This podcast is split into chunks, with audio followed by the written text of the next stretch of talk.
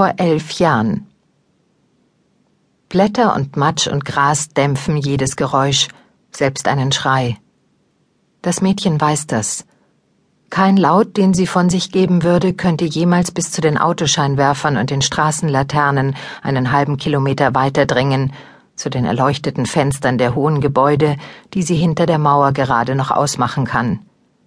Die nahe Stadt kann ihr nicht helfen, und Schreien kostet nur unnötig Kraft, die zu verschwenden sie sich nicht leisten kann. Sie ist allein. Eben war es noch anders. Kathy? sagt sie. Kathy, das ist nicht witzig. Es fällt ihr schwer, dem Ganzen etwas Witziges abzugewinnen. Warum kichert da also jemand? Dann ein anderes Geräusch, ein kratzendes, schabendes Geräusch. Sie könnte weglaufen, die Brücke ist nicht weit, vielleicht schafft sie es ja.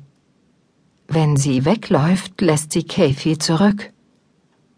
Eine Brise rührt sich in den Blättern des Baumes, neben dem sie steht, und sie merkt, dass sie schon die ganze Zeit zittert. Vor ein paar Stunden hat sie sich für einen stickigen Pub und eine Heimfahrt in einem geheizten Bus angezogen, nicht für diesen Ort im Freien um Mitternacht. Da ihr klar ist, dass sie möglicherweise jeden Augenblick losrennen muss, hebt sie erst den einen und dann den anderen Fuß und zieht ihre Schuhe aus. Mir reicht's langsam, verkündet sie mit einer Stimme, die nicht ihre ist. Sie tritt einen Schritt vor, weg von dem Baum, ein bisschen weiter auf den großen Felsbrocken zu, der vor ihr im Gras liegt. Kathy? sagt sie. Wo bist du? Nur das Schaben antwortet.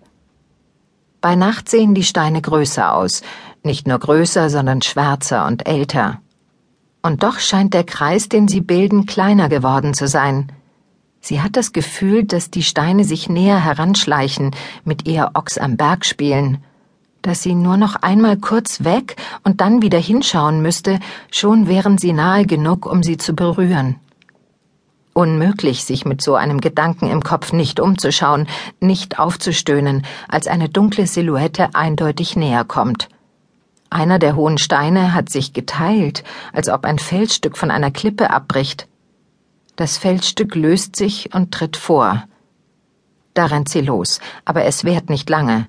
Eine weitere schwarze Silhouette verstellt ihr den Weg zur Brücke. Sie macht kehrt, noch eine und noch eine. Dunkle Gestalten kommen auf sie zu. Fliehen ist unmöglich, schreien ist sinnlos. Alles, was sie tun kann, ist, sich wie eine Ratte in einer Falle auf der Stelle zu drehen. Sie packen sie und zerren sie auf den großen flachen Felsen zu und zumindest eins wird ihr klar. Das Schaben, das sie hört, ist das Geräusch einer Klinge, die an Stein gewetzt wird.